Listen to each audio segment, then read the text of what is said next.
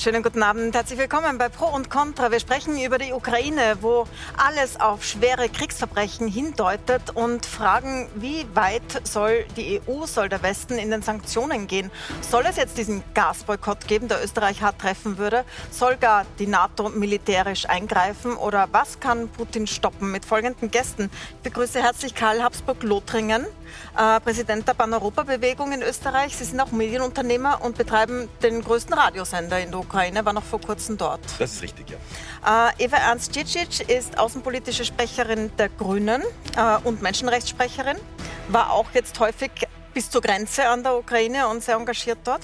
Ich begrüße sehr herzlich den Botschafter der Ukraine in Österreich, Vasil Kiminetz. Danke fürs Kommen.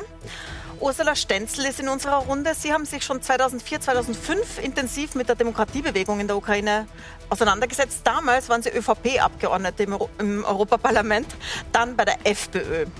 Werden uns Ihre Zwischenposition da äh, darlegen. Und Jetzt bin ich parteilos. Jetzt um parteilos. es klar zu sagen. Genau. Ja, genieße das. Ja, aber Sie analysieren die Lage dort. Und äh, Wolfgang Petritsch ist bei uns. Äh, Sie waren im Kosovo und in Bosnien-Herzegowina tätiger Spitzendiplomat, dort Sondergesandter der UNO. Und mich würde sehr interessieren, was Ihr Blick jetzt auf diese Lage jetzt ist. Damals hat die NATO eingegriffen, damals gab es Massaker. Und ähm, das würde mich interessieren, was Sie sagen. Aber ich würde zuerst mit Ihnen beiden beginnen. Herr Habsburg, Sie waren ja gerade erst letzte Woche in der Ukraine. Sie ja. betreiben dort einen Radiosender. Ähm, was sollte denn der Westen Ihrer Meinung nach tun jetzt? Wie hart sollten die Sanktionen sein?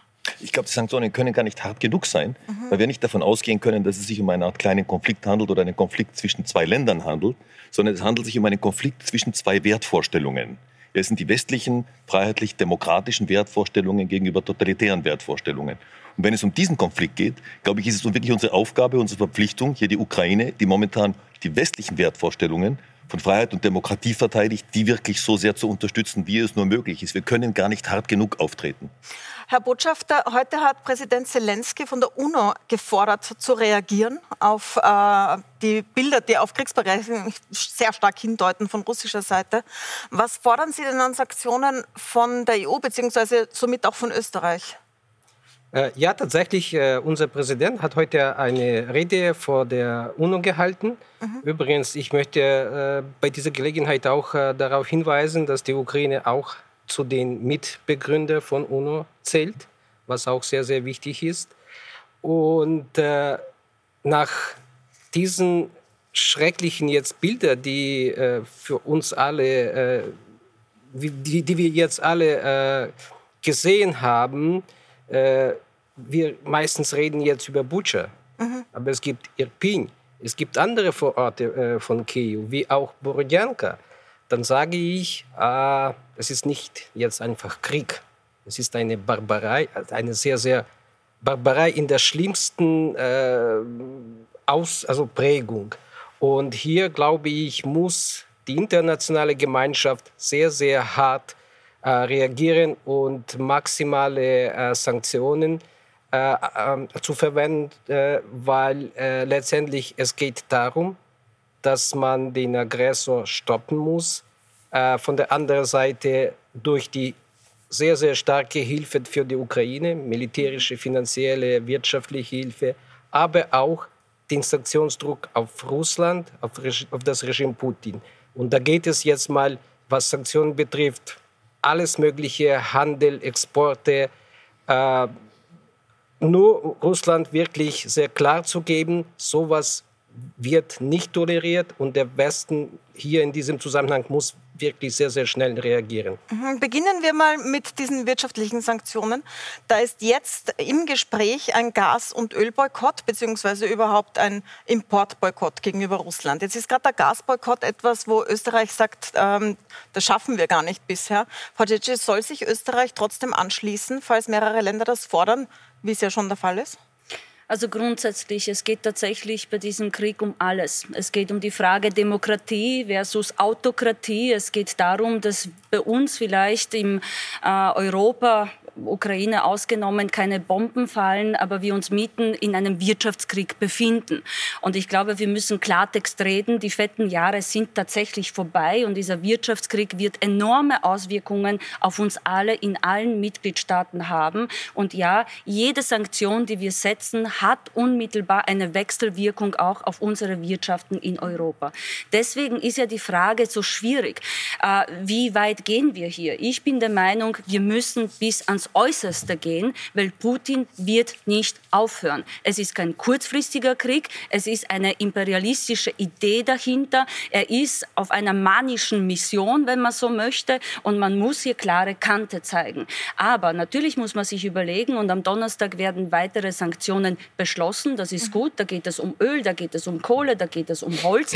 Beim Gas, welche Auswirkungen hätte das bei dieser großen Abhängigkeit? Und darauf kommen wir ja noch zu sprechen. Wie kommen wir überhaupt in diese Abhängigkeit? Was passiert, wenn wir tatsächlich das Gas kappern? Was mhm. passiert dann in Österreich? Haben wir dann nicht Proteste und Aufstände auf der Straße?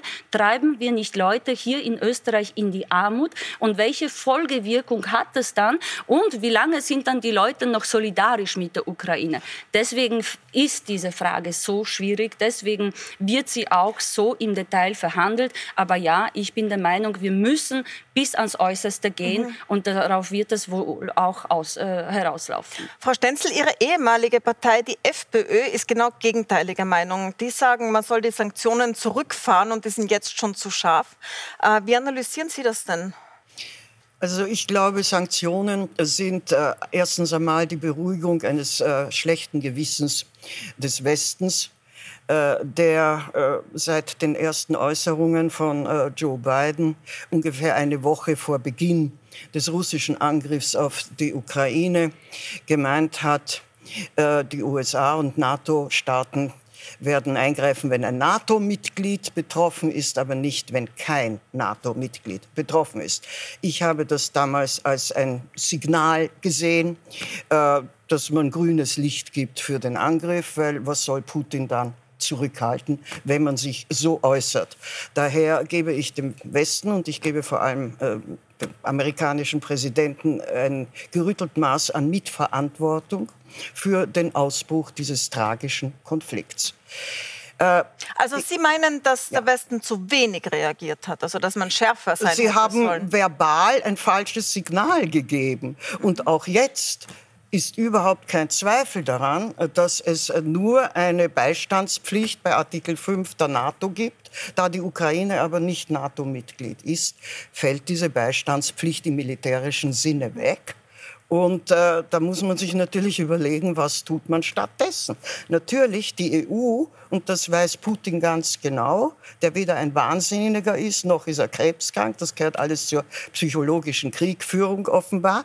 Äh, er weiß, versteht es, die Haarrisse innerhalb der EU und innerhalb des Westens sehr geschickt einzukalkulieren. Und wenn Robert Habeck äh, äh, Vizekanzler äh, in der Bundesrepublik Deutschland davon spricht, die Angst äußert, dass bei einem Gas- und Erdölboykott aus Russland eine Massenarbeitslosigkeit droht, dann weiß man, was man davon zu halten hat. Und natürlich ähnlich agieren wir.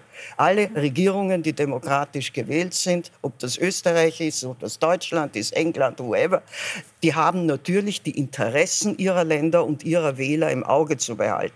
Und ich muss kurz bei Ihnen nachfragen. Position. Herr Kiminet, wenn Sie das hören, dass äh, Menschen fürchten, eben es gibt Arbeitslosigkeit bei einem Gasboykott, es werden die äh, Preise steigen für so ziemlich alles, was man kaufen kann. Wie reagieren Sie darauf als ukrainischer Botschafter? Happy bin ich nicht natürlich, mhm. weil ich denke, wie hier schon erwähnt wurde, es geht, es ist ein Krieg, aber es geht Krieg zwischen zwei äh, Welten zwischen zwei Systemen. Und immerhin, es geht jetzt in diesem Krieg nicht nur gegen die Ukraine, es geht gegen die freie äh, Welt, gegen das liberale Europa. Und in diesem Zusammenhang, denke ich, muss äh, der Westen endlich auch äh, verstehen, begreifen, dass es hier, äh, ja, es geht um eigene Interessen, aber die die Themen oder die, die, die, die zwei äh, Dimensionen, die sind verschieden. Bei uns geht es um, retten, um Menschenleben zu retten. Hier geht es, äh, wenn ich sie jetzt mal, wenn ich so vergleichen darf, dass die Menschen vielleicht nicht mehr Audi fahren werden, dass sie werden vielleicht Opel fahren. Also das heißt, es sind verschiedene Werten oder verschiedene Dimensionen des Problems. Und deswegen, wir hoffen sehr, dass es hier auch im Westen das äh, klar kommt, dass es hier um Glaubwürdigkeit auch des Westens ist. Also Glaubwürdigkeit des freien liberalen Europas, dass hier auch mehr gemacht werden muss, dass sich mehr einsetzen muss, um hier die, die Ukraine zu unterstützen, auch gegen Sanktionen. Andere äh, Wege sehen wir nicht, weil äh, Öl, Gasimporte, äh, bringen jeden Tag Putin 700 Millionen Euro. Und dieses Geld wird in den, in den, in den Krieg finanziert. Mhm. In diesen Krieg, um die Ukraine zu töten. Herr Petritsch, was sagen Sie dazu? Weil, also so wie Frau Stenzel gesagt hat, demokratische Regierungen haben es jetzt nicht so leicht, ihrer Bevölkerung den Gashahn abzudrehen und das Öl teurer zu machen. Ist es an der Zeit, wie Herr Chimenez sagt, das trotzdem zu tun oder geht das nicht? Also ich glaube, dass der Krieg bei uns in der vollen, im vollen Umfang und mit den Konsequenzen, den Folgen, die so ein, ein Krieg hat, noch nicht wirklich angekommen ist. Das heißt also, man hat hier so den Eindruck, dass nur ziemlich klein-klein jetzt herumdiskutiert wird, was man machen können, was man nicht machen können. Und das ist schon verständlich, weil eine demokratische Regierung eben auf die Bürger und Bürgerinnen Rücksicht nehmen muss. Aber ich glaube, man muss auch von einer demokratischen Regierung und von Europa in dem Falle natürlich insgesamt von der Europäischen Union verlangen, äh, dass man die Menschen darauf einstellt, dass es hier um mehr geht als nur eine militärische Aggression gegen einen Nachbarstaat, sondern dass darüber hinaus natürlich die Folgen Folgen äh, sehr wohl für Europa und darüber hinaus spür, äh, spürbar sein werden. Also, und sie gehen Sie damit, sehr stark in natürlich auch in, unser, in, unser, in unseren Lebensstil hin, mhm. hinein, äh, in unsere Wohlfahrt, in unser äh, Leben, in äh, wie wir komfortabel leben und so weiter. Und ich bin jetzt nicht derjenige, der sagt, und da wird es jetzt Schweiß und Tränen geben. Nein, ich glaube sogar, äh, dass es wenn man hier rechtzeitig damit beginnt, äh, sich die äh, Dinge klarer zu überlegen, welche Konsequenzen das hat, dass man damit vieles von dem abwenden kann, äh, was heute so an die Wand gemalt wird. Aber was meinen Sie mit, was die Konsequenzen sein können? Was wären denn die Konsequenzen, wenn man jetzt gar nichts tut? Zum Beispiel, wie es ja beim Tschetschenienkrieg war, bei der Krim war. Ja, natürlich. Ich glaube, dass da Fehler passiert sind, mhm. besonders, ähm, besonders mit der Krim. Insofern ist, hat der Krieg tatsächlich spätestens 2014 schon begonnen äh, in der Ukraine. Und man hat sich einfach nicht wirklich darauf eingestellt, sondern hat es weggesteckt. Ich denke da zum Beispiel an den Besuch äh, des äh, russischen Präsidenten in Wien. Das war sicher kein Highlight äh, der österreichischen Außenpolitik, würde ich meinen.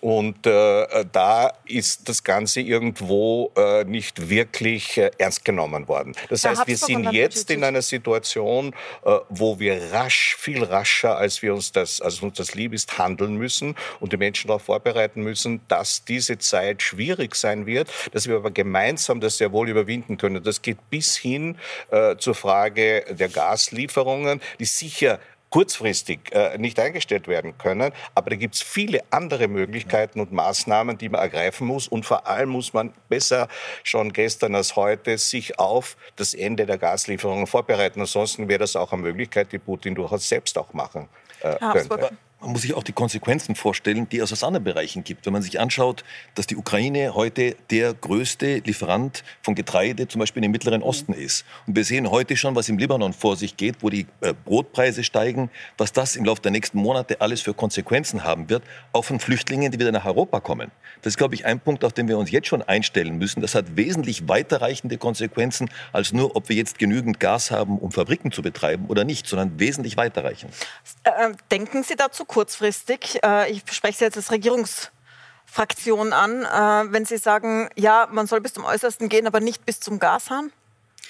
Äh, das habe ich nicht gesagt. Äh, Im Gegenteil. Ähm, wir haben, und das sollte vor allem die FPÖ schlechtes Gewissen haben, äh, nicht nur Putin hofiert in Österreich, sondern wir haben uns darauf eingelassen, dass wir diese Abhängigkeiten eingehen. Und jetzt haben wir das Schlamassel und jetzt müssen wir überlegen, wie kommen wir wieder raus.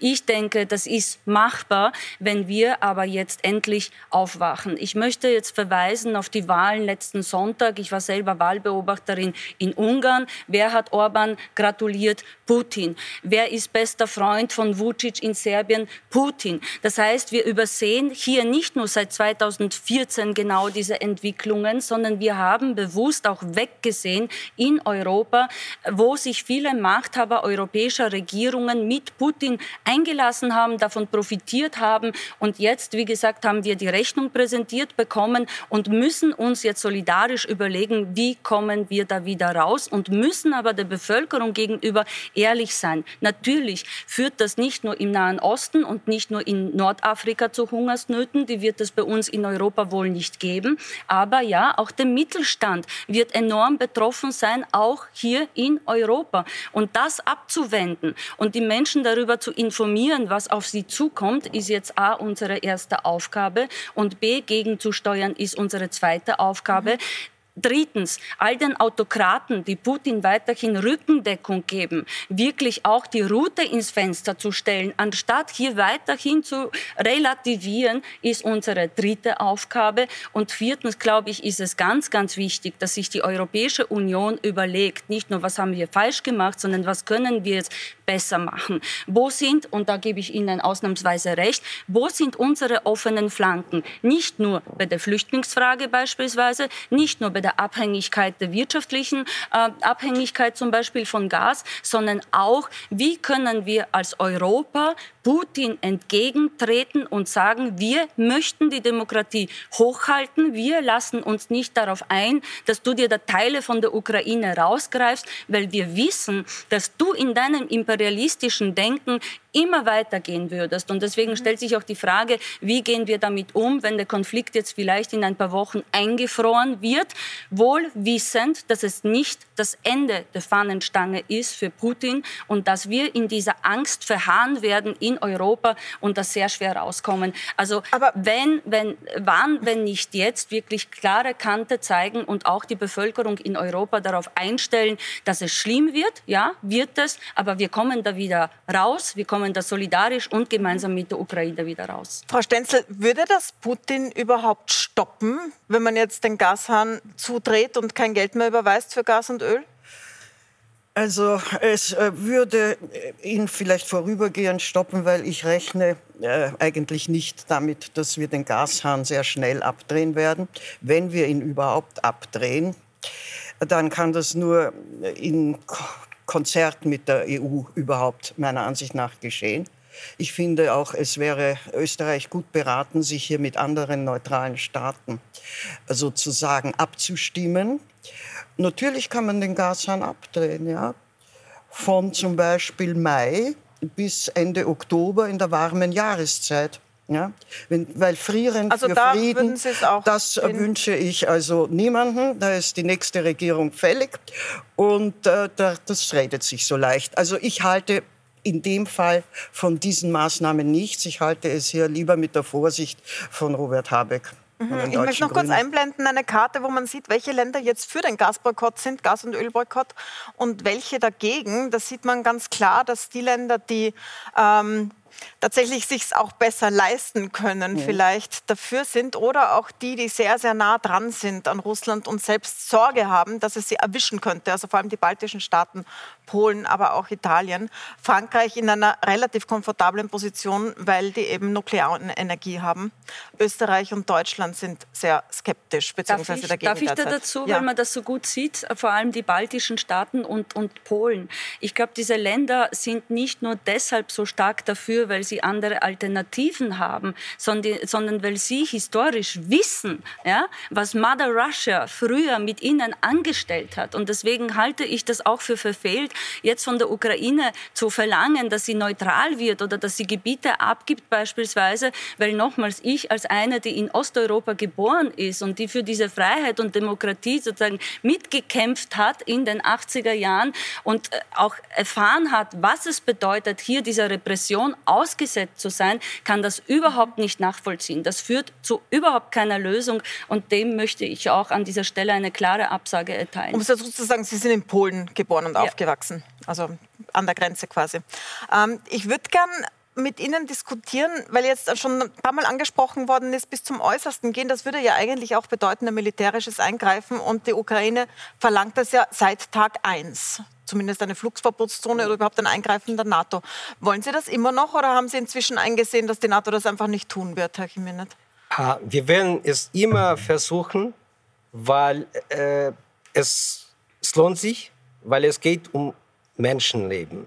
Das heißt, äh, Lange hat man gezögert, der Westen hat gezögert. Lange hat man äh, verweigert die Hilfe. Nur wir haben, wir haben es gezeigt. Wir haben es gezeigt, dass wir den Putin stoppen können, dass wir bereit sind, auch unsere Heimat, unsere Heimat, unser Land zu verteidigen. Und natürlich hier geht es darum, dass wir auch noch stärker werden, weil letztendlich versteht der Putin versteht nur eine Sprache, die Sprache der Stärke. Das heißt, immerhin weiter, wenn der Ukraine geholfen wird, dann wiederhole ich mich noch einmal, mit Waffen, auch mit äh, wirtschaftlichen, humanitären Hilfe, desto werden wir erfolgreicher bei der Verteidigung unseres Landes, Beziehungsverteidigung, äh, aber von der anderen Seite, was wir auch äh, verlangen, woran wir auch, worauf wir appellieren, auch weiterhin Druck auf Putin ausüben. Also von beiden Seiten, das muss mhm. endlich das Ziel sein. Und hier geht es nicht nur jetzt mal Sanktionen, Embargo. Übrigens, wir haben über Banksystem noch äh, nicht äh, erwähnt, wo hier auch sehr vieles noch erreicht wird. Wenn man Banksystem Russlands mhm. wieder äh, wirklich äh, abschaltet. Wir appellieren auch an, westlich, äh, an, die, an westliche Firmen, die noch immer auf dem russischen Markt äh, tätig sind, dass die dort auch durch diese Tätigkeit den, das Regime Putin stärken, dass man ihm auch hilft, äh, den Krieg weiter zu finanzieren. Äh, wir appellieren auch weiterhin an äh, Isolierung von Russlands, diplomatische, kulturelle, wissenschaftliche. Das wirklich, das muss sozusagen, wenn wir diese viele, viele komplexe Maßnahmen ergreifen werden, dann wird es sozusagen eine Wirkung zeigen. Ähm, Frau Cici, Sie, Sie, waren vor ein paar Wochen, als das Ganze begonnen hat, bei uns in der Sendung und haben sich massiv dagegen ausgesprochen, dass die NATO eingreift in diesen Krieg. Jetzt haben wir dieses Massaker von Butcher gesehen und die Bilder davon, auch die verifizierten Bilder inzwischen über Satellitenbilder, dass das also wirklich während der russischen Besatzungszeit passiert ist. Ist das etwas, das Ihre Meinung ändert? Soll die NATO jetzt doch eingreifen? Nein, natürlich nicht. Ich bin gegen jede Kriegstreiberei, wobei die Ukraine muss sich wehren, aber es muss uns klar sein, dass wir sonst in einen dritten Weltkrieg schittern und wir müssen uns überlegen, als zivilisiertes Europa, welche Möglichkeiten haben wir abseits von einem Eingriff der NATO und da gibt es eine Reihe. Wir müssen wirtschaftlich Putin aushungern, wir müssen ihn international isolieren, wir müssen zu allen Hebeln greifen, abseits sozusagen von kriegerischen Aktivitäten der NATO. Aber bleiben wir trotzdem mal bei den kriegerischen die dazu führen, die dazu führen, dass sich die Oligarchen, die Eliten, aber auch die Influencer in Russland gegen ihn wenden. Das halte ich für zielführend. Wir, wir sind aber bereits militärisch engagiert äh, in der Ukraine und ich finde das absolut richtig. Und wir sollen endlich einmal aufhören mit diesem Blödsinn der Unterscheidung zwischen Defensiv- und Offensivwaffen. Wenn jemand sein Land verteidigt, verwendet er Defensivwaffen. Und wenn jemand ein anderes Land angreift, verwendet er Offensivwaffen. In der Hand Russlands ist derzeit eine Steinschleuder eine Offensivwaffe und in der Hand der Ukraine ist derzeit ein äh, Anti-Schiffgeschütz oder eine Anti-Schiffrakete eine Defensivwaffe. Also wir müssen natürlich die Ukraine mit allen Mitteln unterstützen, damit sie wirklich auch diese Verteidigung tatsächlich durchführen kann. Ich bin nicht unbedingt ein bedingungsloser Anhänger einer Flugverbotszone, weil ich nicht weiß, ob sie wirklich technisch umsetzbar ist. Aber man sollte sie zumindest über den humanitären Korridoren einsetzen, weil da haben wir auch einen historischen äh, Punkte, wo wir dies bereits gemacht haben und auch sagen, wenn, wenn humanitäre Korridore, wie zum Beispiel aus Mariupol heraus, nicht entsprechend geschützt werden und wenn man einfach hinnimmt, dass es dort zu einem ununterbrochenen Bruch des gegebenen Wortes einen Korridor temporär einzurichten kommt, dass sie zu wirklich ganz massiven militärischen Konsequenzen führt. Und das ist die einzige Sprache, die Putin derzeit versteht. Herr Petritsch, das würde aber bedeuten, dass NATO-Flieger über der Ukraine sind und dass die NATO in den Krieg eintritt quasi. Kann man, sich das, kann man das riskieren? Also ich bin schon auch der Meinung, dass eigentlich der Westen bereits äh, militärisch auch involviert ist, indem er Waffen liefert. Äh, andererseits äh, muss man aber schon auch sehen, wie riesengroß die Gefahr ist, wenn man, mit ein, wenn man sich mit einer Atommacht anlegt. Und das, ist, das erklärte auch die, äh, die Zurückhaltung der Vereinigten Staaten in dieser Frage. Sollten wir auch nur einen Teil der Korridore möglicherweise äh, jetzt irgendeine No-Fly-Zone errichten und so weiter und so fort. Also das sind unglaublich schwierige Fragen, weil man sozusagen vorher nie weiß, was dann die Konsequenzen oder die Folgen sein würden. Das ist einfach das Risiko, äh, dass, man, äh, dass man als Westen hier nicht eingehen kann und auch nicht eingehen soll. Aber rundherum ja. müsste alles passieren, um äh, aus einem sozusagen aus einem Policy-Mix heraus alle Maßnahmen, die zum Teil hier oder eigentlich großteils schon angesprochen worden sind, auch hier einsetzt. Und ich glaube, das wird die viel stärkere Wirkung haben letzten Endes. Jetzt zeigt vielleicht noch ein Punkt auch, äh, weil ja auch über die Militarisierung äh, der Politik gesprochen worden ist. Und das ist tatsächlich ein sehr problematischer Punkt. Ich, äh, ist ganz klar, dass ein Land, das angegriffen wird, wie die Ukraine jetzt verteidigen soll, mit allen Mitteln und allen Möglichkeiten. Ich glaube, es ist ganz wichtig, dass wir da nicht jetzt irgendwelche Ratschläge geben, ob sie aufhören sollen oder weiterkämpfen, sondern das ist wirklich die souveräne Entscheidung äh, des Staates. Aber ja. wo, wo wir schauen müssen, ist, dass zum, wenn, wenn wir jetzt die NATO betrachten, die Hochrüstung des Westens, ja, das ist also historisch eine derartig einmalige Situation, militärisch gesprochen. Und dennoch hat diese Auf- und Überrüstung keinen entscheidenden und kurzfristigen Einfluss auf äh, die Beendigung des Krieges. Das heißt also, die Kriegslogik, dazu, die Kriegslogik ja. allein kann eben hier nicht funktionieren. Ich kann mir ja nicht wirklich vorstellen, dass jetzt, wenn der Westen sagt, dass er die entsprechenden, äh, das Engagement in der Ukraine verstärkt, ich rede nicht notwendigerweise um Flugzeuge, die dort fliegen, aber dass es eben auch mit mehr und effizienteren Waffenmitteln das Ganze unterstützt, dass dies den Herrn Putin dann dazu veranlasst zu sagen, er wird taktische Nuklearwaffen einsetzen.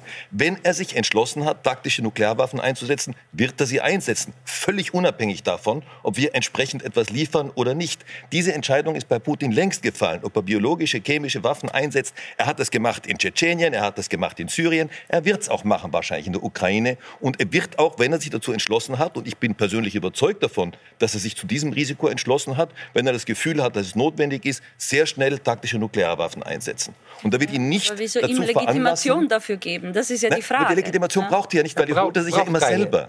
Er holt sich immer durch irgendwelche Fake-Aktivitäten, holt er sich die Legitimation selber. Ja. Wenn man ihm noch was gibt, gut, dann freut er sich. Aber wenn er sich entschlossen hat, die Waffen einzusetzen, wird er sie einsetzen einsetzen. Chancen. Und da braucht er die Legitimation nicht. Also ich glaube, das ist wirklich eine, ähm, eine, eine äußerst problematische Einstellung, die letzten Endes der Ukraine nicht wirklich hilft. Weil ich meine, ich bin der Meinung, dass man sich voll auf jene Maßnahmen konzentrieren soll, die tatsächlich möglich sind und die eben sozusagen nicht direkt und direttissima in einen möglichen Atomkrieg führen. Ob er sich jetzt schon entschlossen hat, das einzusetzen oder nicht, das weiß ich nicht. Ja? Aber ich muss davon ausgehen, dass es doch einen letzten Rest an Rationalität auch bei Putin gibt. Und er weiß, wenn das passiert, dann bricht irgendwas Aber aus, was Herr wahrscheinlich, das ist das wahrscheinlich dann auch gedacht. Russland zerstören Da müssen wir doch wird. längerfristig denken. Müssen wir sagen, was will, er, genau. was will Putin langfristig? längerfristig. Und langfristig, ja, er will überlegen, ich würde gerne den Herrn Botschafter hören, weil Sie fordern das ja. Und Sie haben sich ja. zu Wort gemeldet. Ich möchte nur sagen, dass Putin, auch dieser Krieg, welchen er gegen uns kriegt, haben Sie eine Legitimation? Sehen Sie diese Legitimation? Das heißt, genauso, genauso wie, wenn er wirklich will, dann wird er sich wieder immer also einen Vorwand finden, auch wenn jetzt alle brav stehen werden, der sagt, ihr atmet so intensiv, mir fehlt Luft, dann wird er sowieso machen. Und de deswegen die Tatsache, also, dass, ja. dass wir gezeigt haben, dass wir auch, dass man sich verteidigen gegen Russland kann und auch, dass wir es geschafft haben. Das ist der Punkt, dass es jetzt mal wirklich, worum es geht. Geht es darum, uns zu helfen, damit wir einmal äh, uns weiter verteidigen, beziehungsweise auch, dass wir die Waffe haben, dass wir auch besetzte Gebiete wieder zurückerobern können. Darf ich eine, eine, eine, einen Einwand Die Frau Stenzel und Frau Djitsch waren dran, Sie sind dann gleich wieder da. Einen ganz wichtigen Einwand. Ja? Ich glaube, dass es die Sicherheit und die Verteidigungsfähigkeit der Ukraine verringern würde, wenn es zu einem atomaren Schlag kommt. Dann sind alle konventionellen Mittel der Verteidigung obsolet. Also das glaube ich nicht, ich, weil einfach eine taktische Nuklearwaffe ja. nur eine gewisse logische Voraussetzung ich, der anderen ist. Wir reden ich, von taktischen Nuklearwaffen. und nur, nur müsste man überlegen, die sind alle stärker als Hiroshima und Nagasaki. Sind sie, ich sind sie sehe, Frau Stenzel, ich sehe eine andere Gefahr. Ich sehe nicht unbedingt die Gefahr einer nuklearen Eskalation. Ja? Sondern was unser Problem ist überall, ist, dass wir uns an konventionelle Kriege unter dem Atomschirm gewöhnt haben. Und äh, das, äh, wir sind nur so äh, berührt, weil das jetzt aus, auf europäischem Boden faktisch stattfindet. Ja? Aber wir haben zweimal Konflikte gehabt, die auch Eskalationsgefahr in sich geborgen haben, auf europäischem Boden, trotz Atomschirms. Also der Atomschirm allein ist keine Abschreckung. Im Gegenteil, man kann sich darunter eigentlich konventionell sehr gut einrichten und sehr wohl zu militärischen Mitteln als Fortsetzung der Politik greifen. Also und auch vom Westen her, sagen auch, Sie? Ja, sicherlich auch vom Westen das heißt, her. Sie sagen, man könnte schon Flugzeuge schicken und es würde nicht äh, gleich den Atomkrieg ich, ich, äh, ich, würde, ich würde hier trotzdem vorsichtig sein, weil es geht darum, einzugrenzen. Wir fragen ja immer, wir haben ja bis jetzt überhaupt nur gesprochen über den Krieg und warum und wieso. Wir haben eigentlich nie gesprochen über die Lösung. Wo ist ein Lösungsansatz? Wann ist ein Lösungsansatz Da würde ich dann gleich gerne dazu kommen, ja? Frau Stenzel. Ich möchte noch der Frau ja? Titschitsch weitergeben, was der Botschafter gesagt hat. Sie haben zuerst gesagt, warum soll man Russland einen, eine Legitimation liefern für den Atomschlag? Der Herr Botschafter Chiminet hat gesagt, Russland braucht keine Legitimation, weil es macht sich die Legitimationen ja selbst, wie man an der Ukraine gesehen hat. Was antworten Sie ihm darauf? Ja, die Frage ist nur eine des Zeitpunkts und da gebe ich äh, Herrn Petritsch äh, schon recht. Äh, was führt dazu, dass sich die Ukraine wehren kann, besser? Und was führt dazu, dass wir in Europa nachhaltig Frieden schaffen?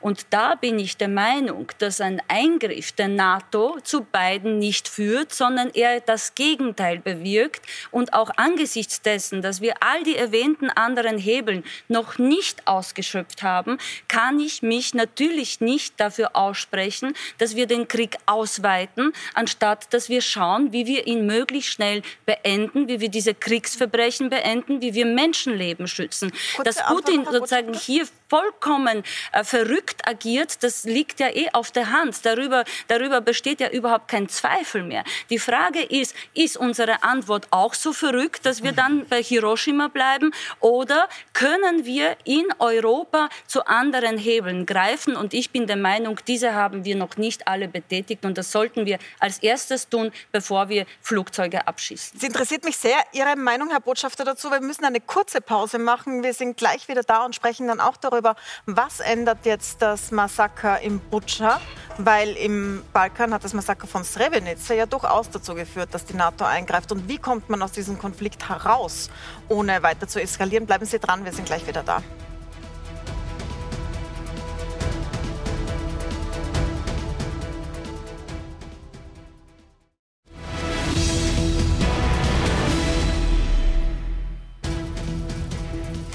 Willkommen zurück bei Pro und Contra. Wir sprechen darüber, wie weit soll der Westen gehen, um Putin zu stoppen in der Ukraine. Und Herr Botschafter, Sie sind Botschafter der Ukraine in Österreich, Herr Chiminet. Ähm, die Frau Cicic hat gerade gesagt, ein Eingreifen der NATO was Sie ja fordern, also zum Beispiel Flugzeuge zu schicken, würde das Ganze nur weiter eskalieren und der Ukraine nicht helfen. Was antworten Sie denn darauf? Ähm, schauen Sie, wir haben diese Antwort bekommen. NATO ist nicht bereit, würde das nicht machen. Aber was wir immer wiederholt haben, wir brauchen eine militärische Hilfe. Wir brauchen militärische Hilfe, damit wir uns weiter verteidigen können. Und wir haben auch gezeigt, dass es ist möglich, sich zu verteidigen. Und deswegen auch die Pläne von Putin sind nicht aufgegangen. Warum? Weil wir fähig sind, unser Land zu verteidigen. Und darum, worum geht es jetzt? Es geht darum, dass man die Ukraine mit Waffen hilft, äh, mit militärisch hilft, damit wir weiter äh, uns verteidigen können. Darum geht es jetzt von, von der einen Seite. Von der anderen Seite, ich wiederhole mich noch einmal, weiter durch Sanktionen, durch weitere Maßnahmen, um Russland zu isolieren, um auch dieses Regime zu, äh, zu schwächen. Da, das ist jetzt mal äh, unsere, unsere Position. Herr Petritsch, die Angst ist ja die vor einem Atomschlag Russlands, wenn man militärisch eingreift. Das hat die Frau Stenzel gesagt, man kann da durchaus konventionell eingreifen. Man hat, das sieht man an den Kriegen, die stattfinden, obwohl es Atomwaffen gibt, ohne dass man gleich Angst haben muss vor einem Atomschlag. Ist man dazu ängstlich? Das ist natürlich eine Spekulation. Sowohl meine als auch äh, die von äh, ist das natürlich eine Spekulation. Das heißt, dieses Risiko einzugehen, ist gerade wenn eine, äh, eine atomare Option dabei ist, natürlich eigentlich nicht zu verantworten. Ne? Und es würde auch den Krieg aus einer Ukraine, also Russland gegen die Ukraine, sofort eskalieren zu einem Krieg gegen die NATO, die NATO-Mitgliedstaaten. Das sind die baltischen Staaten, die als nächste dran wären. Das ist Polen zum Beispiel. Das heißt, das sind unvorhersehbare Konsequenzen, die man, glaube ich, nicht eingehen kann und die letzten Endes den Krieg in der Ukraine, die Ursache, dass wir hier sitzen und darüber reden, nicht beenden würde.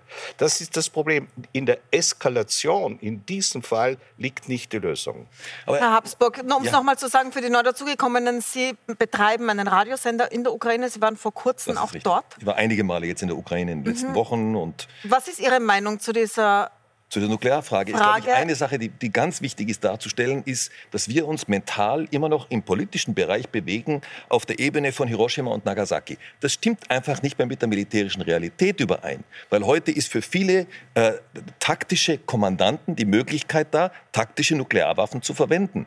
In den chinesischen Streitkräften ist es so, dass ein Vizeadmiral taktische Nuklearwaffen einsetzen kann. In Russland gibt es gewisse Divisionskommandanten, die taktische Nuklearwaffen einsetzen können. Es ist keine Vielleicht politische. Können Sie kurz erklären, was das bedeutet? Das weiß, glaube ich, nicht eine, eine, eine, taktische Nuklearwaffe ist einfach eine Waffe, die wesentlich kleiner und geringer in der Auswirkung ist. Ich möchte sie nicht verharmlosen. Das ist was ganz Grauenhaftes. Aber, ich, äh, aber die, die in dem Sinne einsetzen können, die möglicherweise einen unmittelbaren Wirkungsbereich hat von fünf, sechs Kilometern. Der Ausfall hängt dann natürlich von Windrichtung und Ähnlichem ab. Das ist auch ganz klar. Aber es ist im Geist vieler militärischen Taktiker und Strategen ist es heute eine normale Waffe, die noch nichts zu tun hat mit den strategischen Waffen. Also es ist nicht gleich reden, das Ende der alle, Welt, weil das ist, ist, ja das, was alle befürchten. Es ist nicht das so. Ende der Welt, aber was ich, glaube ich, keiner vorstellen kann, und ich nehme an, da stimmen wir alle hier überein, ist die Tatsache, dass was geschieht dann, wenn Russland diese taktischen Nuklearwaffen einsetzt. Ich Aber halten Sie das für realistisch, dass Sie diese kleineren Nuklearwaffen? Ich halte es für absolut realistisch. Ich muss ehrlich sagen, wenn ich mir anschaue, eine Situation wie in Kiew, wo sich die Truppen zurückziehen und wenn es dort zum Beispiel nicht die Möglichkeit gibt, was anderes zu machen, dass es dort zum Beispiel zu einem Einsatz taktischer Nuklearwaffen kommen kann. Ich halte das für der militärischen Struktur Russlands nach angemessen für absolut möglich. Also ich glaube, das ist natürlich wirklich ein, ein Doomsday-Szenario, das man sich überhaupt nicht einmal ausmalen ja. soll, sondern alles politisch Mögliche dagegen unternehmen muss, damit es nicht so weit kommt. Denn das erste Opfer eines atomaren Anschlages wäre die, die Ukraine. Ukraine. Das heißt, ja. statt dass natürlich. wir der Ukraine helfen, würden wir die Ukraine noch tiefer in das Elend hineintreiben. Und das, glaube ich, kann, kann einfach nicht äh, unsere Absicht sein. Wir stimmen das sicher überein, aber das ist ja nicht unsere Entscheidung, sondern es ist die Entscheidung des Herrn Putin, ob er sich bereits innerlich dazu entschlossen hat, und das entspricht auch der russischen Militärstruktur, taktische Nuklearwaffen einzusetzen. Aber Herr Jimenez, rechnen Sie mit so etwas? Haben Sie Angst davor, dass bei einem zum Beispiel, wenn die NATO Flugzeuge schickt, das fordern Sie ja, dass dann so eine Antwort kommt, und zwar auf Boden der Ukraine? Wissen Sie, äh, Angst haben wir schon keine mehr. Hätten wir Angst gehabt, wäre heute die Situation ganz anders gewesen. Und äh, was ich auch hier jetzt mal im Westen äh, beobachte, wie die Situation wahrgenommen wird, da hat man schon vor dem Krieg, schon, schon, langst, schon längst, hat Europa Angst vor Putin. Wir haben keine Angst, weil wir wissen, worum es geht. Hier geht es ganz eindeutig, dass wir uns verteidigen oder wird die Ukraine, wird, werden die Ukrainer äh, nicht mehr existieren. Darum geht es jetzt. Und noch einmal, das, was wir geze äh, gezeigt haben, das ist ein Beleg dafür, dass Putin wahrscheinlich nicht so stark oder Russland nicht so stark ist, wie sie sich auch gegeben haben. Da müssen wir auch das sozusagen äh, an, an, analysieren. Und deswegen reden wir vielleicht aus der Stärke vielleicht, weil insgesamt Potenzial von, von, von, von der internationalen Gemeinschaft ist schon größer als jetzt mal Potenzial von Russland. Ja. Frau Djecic ich möchte diese äh, Gelegenheit hier auch nutzen und das aufgreifen, was Sie sagen, um, um festzuhalten, dass ich wirklich den, den Mut und den Freiheitskampf der Ukrainer und Ukrainerinnen wirklich für beeindruckend halte. Und von dem können wir uns in Europa tatsächlich etwas abschauen zum einen und zum anderen diesen zum Anlass nehmen, um eben gegenüber Putin jetzt klare Kante zu zeigen, weil Putin, Russland ist nicht unbesiegbar. Wir haben es mittlerweile mit äh, sehr gut aufbereiteten Analysen äh, sozusagen ja, zu tun, äh, die beweisen, dass es logistische Probleme gibt in der militärischen Hierarchie zum einen, dass es, was die Moral der, der Soldaten anbelangt, auch sehr viele sozusagen Defizite im Sinne oder aus Perspektive von Putin gibt, weil diese einfach sagen, sie wollen nicht mehr, sie sehen das überhaupt nicht ein und es mag schon sein, dass er sich wünschen würde, dass die noch weiter gehen und noch brutaler werden. Aber ich glaube, das ist mittlerweile enden wollen. Und Putin hat sich hier verschätzt. Und das dürfen wir nicht vergessen. Und ich glaube, das müssen wir auch entsprechend nutzen, um den Ukrainern Rückendeckung zu geben, aber auch Putin gegenüber stärker und klarer aufzutreten, weil das, was er möchte, auch bröckelt. Und deswegen ist die Bevölkerung in Russland so wichtig, glaube ich, als Verbündete. Und deswegen ist es auch so wichtig, dass sich die Oligarchen und die Eliten gegen ihn wenden, weil wir einfach ihnen keinen Raum mehr zur Entfaltung geben und die zwangsläufig mit der Zeit sagen werden, na gut, also irgendwie ist unser Leben auch nicht mehr so gemütlich und das wird dann auch Folge- und Wechselwirkungen haben. Ich würde gerne dazu kommen, wie man da rauskommt und würde gerne Sie fragen, Herr Petritsch, Sie waren ja für die UNO im, auf, nach den Balkankriegen bzw. während der Balkankriege Chefverhandler, hoher Repräsentant.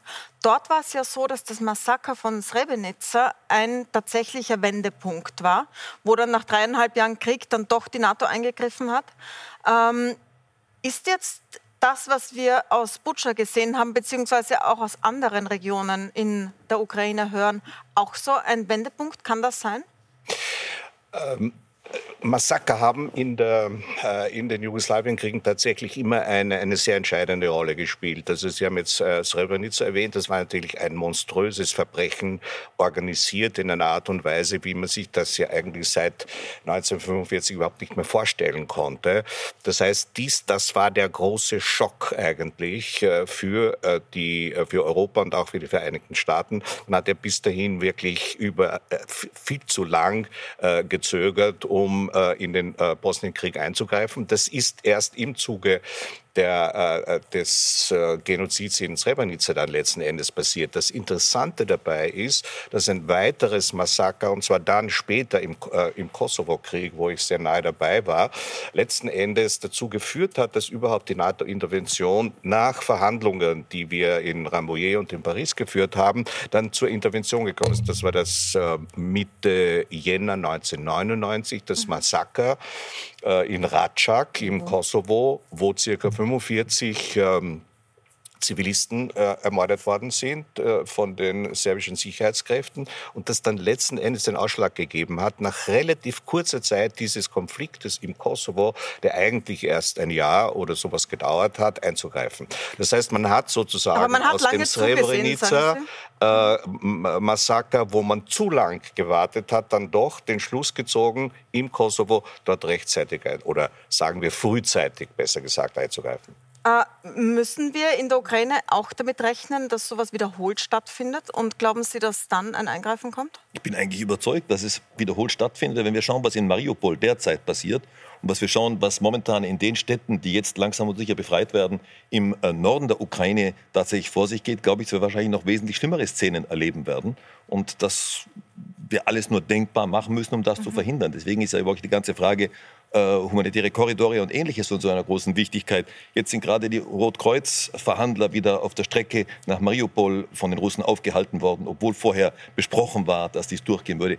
Wenn wir das jedes Mal einfach vorbeigehen lassen und sagen lassen, ja gut, haben es halt diesmal nicht erlaubt, dann tun wir jetzt weiter verhandeln nächstes Mal, dann ist das ja eine, eine Aufforderung auf die russische Seite, auch in Zukunft diese Art Worte zu brechen und, und dies nicht zu machen. Herr Botschafter, die russische Föderation, das Außenministerium und alle Botschaften sagen ja, da ist nicht Russland verantwortlich. Also weder für, die, für, für Butscha, für die Leichenberge, die wir da leider gesehen haben, noch für die Bombardements. Sie sagen, das ist die Ukraine selbst, die das macht, um es den Russen in die Schuhe zu schieben, weil da ja ein Krieg stattfindet. Ähm, was ist denn Ihre Antwort darauf? Ich frage Sie, weil das ist keine äh, Frage, die wir selten bekommen. Also sehr viele fragen jetzt so, was ist denn da dran, was da die Russen sagen? Es gibt jetzt auch Satellitenbilder, die auch beweisen. Aber sagen Sie, wann hat Russland nach jedem Verbrechen oder nach Wahrheit gesagt? Haben Sie Wahrheit gesagt, als die Krim äh, besetzt haben, dass sie die Russen waren? Haben die Wahrheit gesagt, dass, als die dann Donbass besetzt haben, dass die Wahrheit gesagt haben? Haben Sie Russen Wahrheit gesagt, als sie das äh, niederländische oder das malaysische Flugzeug abgeschossen haben? Hat Putin oder Russland Wahrheit gesagt, um diesen Krieg jetzt mal äh, zu rechtfertigen? Ich, mich wundert hier, also, dass das jetzt mal immer wieder äh, darauf äh, reagiert oder verwiesen, was die Russen sagen. Das sind, schauen Sie, Stadt Bucha, äh, Borodjanka, andere Städte, die waren schöne äh, Städte bei Kiew, genauso wie Kiew, wie alle anderen. Die Menschen haben dort gelebt, gewohnt äh, und alles war okay. Und Sie sehen jetzt, was nach dem russischen äh, Armee jetzt geblieben ist. Wo ist die Logik? Ich verstehe überhaupt nicht, warum wir darüber diskutieren müssen. Ja. Wir stattdessen zu diskutieren, wie wir, was wir tun können gemeinsam, um die Russen für dieses Verbrechen zur äh, Rechenschaft zu bringen. Mhm. Wir diskutieren, ob wir jetzt mal den Russen glauben werden.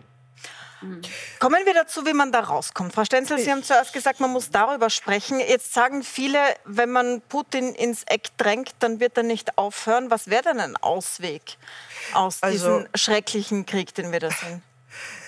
Ich, es ist unbestritten, dass Putin mit seinem Angriff diesen Krieg ausgelöst hat. Ja? Ähm, es ist sicherlich unbestritten, und ich halte ihn weder für geisteskrank noch für nicht zurechnungsfähig. Ich halte ihn für einen klar kalkulierenden, immer noch klar kalkulierenden äh, Präsidenten äh, Russlands, der hier wie alle führenden russischen Politiker vom Zaren angefangen über Stalin bis hin zu Brezhnev und so weiter vor zwei Dingen Angst gehabt hat. Vor der sogenannten Einkreisung und das nächste geopolitische Interesse war der Zugang zu einem warmen Meer. Ja?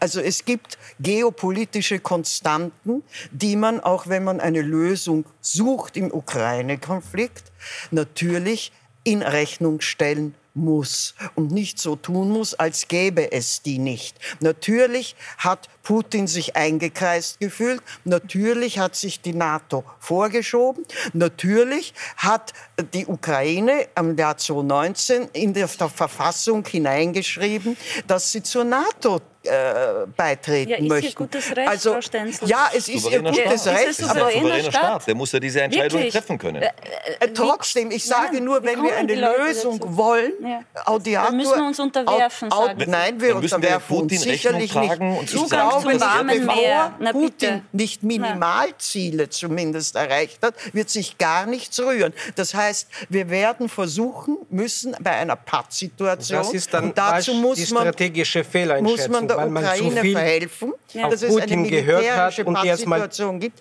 dass man überhaupt in Verhandlungen treten kann. Danke, Der Frau Herr- Stenzel. Ich möchte der gerne die Antwort der- vom Botschafter. Sie sind gleich Ja. wieder dran, bitte. Ja, meine Antwort ist ganz äh, einfach. Man stattdessen, dass man an sich an die internationale Verträge äh, hält, dass man das Völkerrecht äh, respektiert, genauso wie das souveräne Recht jedes einzelnen Staates, sich selbst zu entscheiden, hat man immer versucht, hier im Westen, und da hören wir jetzt auch, plötzlich die Probleme, also zu, zu stark sich auf Putin äh, zu fokussieren, dass man hier nach dem Motto, jetzt dürfen wir ihn nicht provozieren. Und er hat das sehr, sehr gut ausgenutzt. Aber wenn die Und Frau den- sagt, so ist nun mal die Realität, dass konstant Auch der französische Staatspräsident das wollen. sagt ausdrücklich, ausdrücklich, dass er die Gesprächskanäle zu Putin nicht verschließen möchte. Und das sagt er jetzt, Aber in der Ja, jetzigen wenn ich, Situation. wenn ich mir anschaue, was Ist sind ja auch denn nicht derzeit völlig- die Grenzen zwischen der NATO und Russland? Da ist, glaube ich, die längste Grenze, die es überhaupt gibt, ist die Grenze, die um Königsberg herumgeht. Ja. Und wie groß wäre die Grenze der NATO, wenn plötzlich die Ukraine durch Russland unterjocht würde? Dann wäre die Grenze jetzt zur NATO wesentlich größer. Aber ich glaube, ein Punkt, der extrem wichtig ist, die NATO hat noch nicht ein Cent ausgegeben für eine Strategie der Erweiterung. Die gibt es nicht. Es gibt souveräne Staaten, die die Möglichkeit haben, sich einer Sicherheitsgemeinschaft anzuschließen. Und das muss man bitte auch einem Staat wie der Ukraine zugestehen, dass wenn Sie sagen, als souveräner Staat, Sie möchten sich einer Sicherheitsgemeinschaft anschließen, dann ist es, weil Ihre Sicherheit bedroht ist. Und dem muss man irgendwo Rechnung tragen. Und da muss ich ganz ehrlich sagen, schließe ich mir ganz an, was du am Anfang gesagt hast, liebe Ursula, wir sollten uns als neutrale Staaten auch untereinander abstimmen. Die Finnen und die Schweden spielen sehr mit dem Gedanken, jetzt der NATO beizutreten. Vielleicht sollten wir uns mit denen abstimmen und hier von österreichischer Seite auch ausschauen und uns mit ihnen dort zusammenzuschließen und zu sagen, gut, treten wir doch einer gemeinsamen Sicherheitsgemeinschaft bei, wenn wir so entsprechend bedroht sind. Wir haben das kürzlich diskutiert, dass Europa zweifelsohne eine gemeinsame Außen- und Sicherheitspolitik braucht. Also da hätten wir noch genug zu tun. Äh, Das ist nicht die Frage. Aber anstatt Putin jetzt irgendwelche Mehrzugänge äh, zu gewähren oder den roten Teppich weiter auszurollen, aus lauter Angst, dass er weitergehen könnte, bin ich dafür, dass wir jetzt wirklich endlich die Naivität ablegen. Genau wie die russische Presseagentur, so hat auch Dimitri äh, Medvedev jetzt äh, gesagt in seiner Stellungnahme, am liebsten wäre ihm von Lissabon bis Vladivostok ein neues Euroasien und da sind wir am Beginn der Debatte Autokratie versus Demokratie. Und das ist, das ist genau der springende Punkt. Und da dürfen wir nicht nachgeben. Und ja, ich bin dagegen, dass wir hier Kriegstreiberei betreiben, aber ich bin dafür, dass wir jetzt endlich nicht nur Naivität ablegen, sondern alle uns zur Verfügung stehenden Mitteln und Hebeln betätigen, um Putin wirklich die Route ins Fenster zu stellen und einfach zu sagen, niet, du bekommst gar nichts von uns, du bekommst gar nichts von uns, was du dir ausmalst in deinen Träumen. Er ist, wie Steinmeier heute gesagt hat, nicht ein Verhandlungspartner, sondern ein eingebunkerter Kriegstreiber. Und als diesen sollten wir ihn betrachten. Steinmeier, der deutsche Präsident, um es dazu zu sagen. Ich würde gerne diese letzten vier Minuten, die wir noch haben, nützen, um über die österreichische Position da sprechen. Also Österreich hatte eine sehr Putin-freundliche Position jetzt in den letzten Jahren. Und wir haben jetzt gesehen, ich möchte zwei Sachen rausgreifen, dass erstens das Parlament sich entschlossen hat, keine Einladung an Präsident Zelensky auszusprechen, im Parlament zu sprechen. Und zweitens die Ausweisung russischer Botschafter nicht so vonstatten geht wie in anderen Ländern jetzt nach dem Massaker. Ähm, Herr Petritsch, wie bewerten Sie denn diese Position, also diese neutrale Position, zum Beispiel Zelensky nicht sprechen zu lassen? Das hat ja anscheinend auch Ihre Partei, die SPÖ, ähm, ja. zumindest mit großem Zweifel Also zum ersten Mal muss man sagen, dass natürlich dieser Konsensus im Parlament durch die FPÖ verhindert worden ist, aber dass sich die ähm, äh, äh, SPÖ auch nicht mit Ruhm bekleckert hat, äh, als sie mh, irgendeine Wischiwaschi-Position äh, zum Besten gegeben hat. Natürlich steckt dahinter eine, eine falsch verstandene Begrifflichkeit der Neutralität. Wenn es einen Aggressionskrieg gibt, wenn es eine Völkerrechtsverletzung gibt, dann gibt es keine Neutralität. Hat es nie gegeben in Österreich. Ja? Unsere Neutralität war immer klar militärisch definiert. Keine ähm, Truppen oder, oder äh, was immer äh, auf, auf österreichischem Boden. Aber sonst äh, waren wir eindeutig auch in den schlimmsten Zeiten des Kalten Krieges im, auf der westlichen liberal-demokratischen Seite. Das muss man mal feststellen. Ja.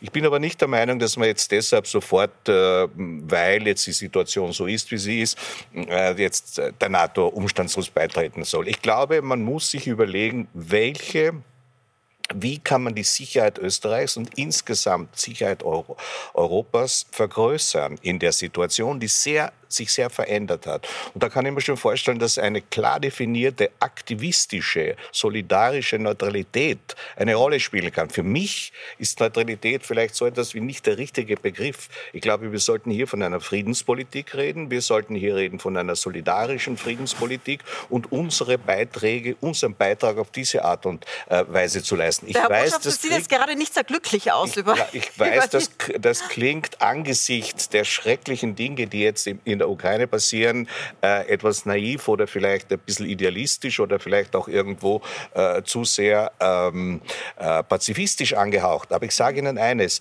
wenn wir in Europa es nicht schaffen, hier zu, einer, äh, zu einem Friedensprojekt die, die sozusagen die wehrhafte Seite dazuzugeben, dann wird es problematisch. Aber die wehrhafte Seite kann niemals umstandslos einfach nur NATO-Beitritt sein, sondern wir müssen schauen, welche europäischen Interessen, und da schließe ich durchaus auch die Ukraine und andere Staaten äh, im Osten ein, gemeinsam und vielleicht auch ergebnisoffen zu diskutieren, äh, was wir eigentlich, äh, äh wie wir eigentlich Sicherheit im 21. Jahrhundert äh, jetzt definieren. Und noch jetzt ein letzter Gedanke. Ende, es, gibt, es gibt ohne Russland keine Friedensordnung in, in Europa. Das müssen wir uns leider auch zur Kenntnis nehmen. Ja, und damit müssen wir arbeiten. Mhm.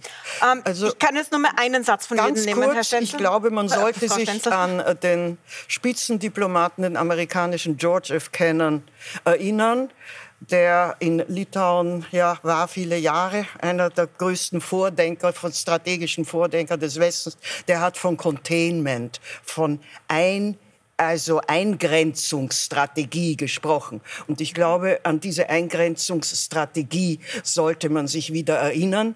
Im mhm. politischen Sinn hat er es gemeint, nicht im militärischen. Das sollte man in Sachen Ukraine und Russland äh, bewerkstelligen. Herr Habsburg, ein Satz dazu? Ganz kurz nur, wenn Russland heute von einer Neutralität der Ukraine spricht, dann meint es eine Neutralisierung der Ukraine und nicht eine Neutralität. Und man sollte die österreichische Geschichte als Beispiel nehmen, weil damals wollte uns die Sowjetunion Österreich auch neutralisieren und erst die amerikanische Intervention hat dazu geführt, dass sich Österreich zu einer wehrhaften Neutralität nach Schweizer Vorbild bekannt hat. Und da muss man sagen, das ist natürlich schon ganz was anderes und auch da muss man sehen, es gibt auch so, genau wie Sie es gesagt haben, Herr Botschafter, verschiedene Abwägungen, die man hier sehen könnte. Herr Botschafter, zum Schluss, wie bewerten Sie die Stellung Österreichs?